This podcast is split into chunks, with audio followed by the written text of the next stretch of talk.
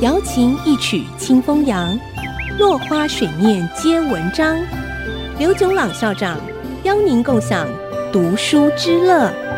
这里是爱惜之音 FM 九七点五，欢迎收听《落花水面皆文章》，我是刘炯朗。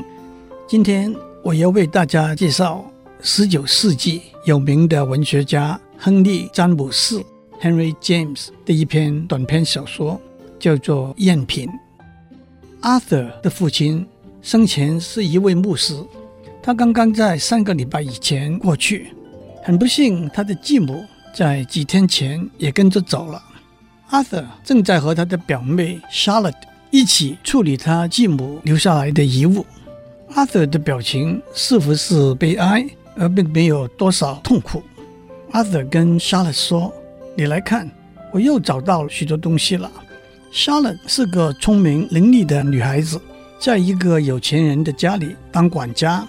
她请了一个月的假回来帮忙，也希望能够找到一些遗物带回去作为纪念。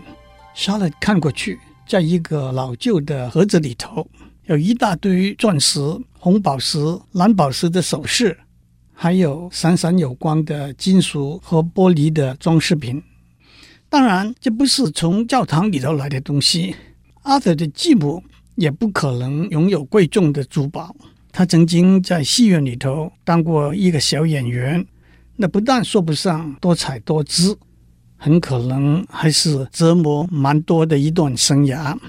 阿德说：“这倒是他生前从来没有提起过的旧东西。” Charlotte 不表示任何定见，淡淡的说：“看起来倒是蛮特别的。”阿德说：“这真够难看，便宜的镀金的首饰，马铃薯一样大的钻石，这都是老一代的戏子们穿戴的粗陋的首饰。”莎乐说：“可是现在也有女演员会戴真的钻石啊。”阿德冷冷地说：“也许有些吧。”莎乐说：“我是说那些不会演戏或者根本没有戏的小配角。”阿德说：“没有戏的小配角。”戴的才是最大的钻石了，但是妈妈不是那种人。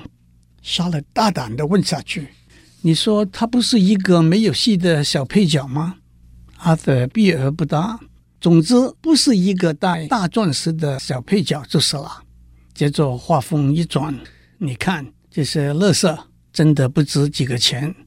不过你要不要留几件下来作为纪念？”莎乐随手拿起两三件来看。都是俗不可耐的赝品，他还是说这总可以卖几个钱吧。阿德说：“值钱的话，他早就卖掉了。我父母亲从来就没有钱可以存下来。”他又补了一句：“假如你在这里找到什么值钱的东西，欢迎你把它留下来。”莎乐翻了一下，找到一个小包，里头有一串珍珠的项链，大颗的珍珠。拿在手上也相当沉重。他说：“这不一定是赝品吧？”阿瑟说：“这些珍珠晦暗无光，肯定是赝品。更何况，坦白来讲，他哪里来这么一串真的珍珠项链呢？”莎乐说：“也许是别人送的吧。”阿瑟瞪了他一眼，好像表示这不是一个得体的问题。接着说：“你认为女演员会有很多圈子外的来往吗？”那是不可能的。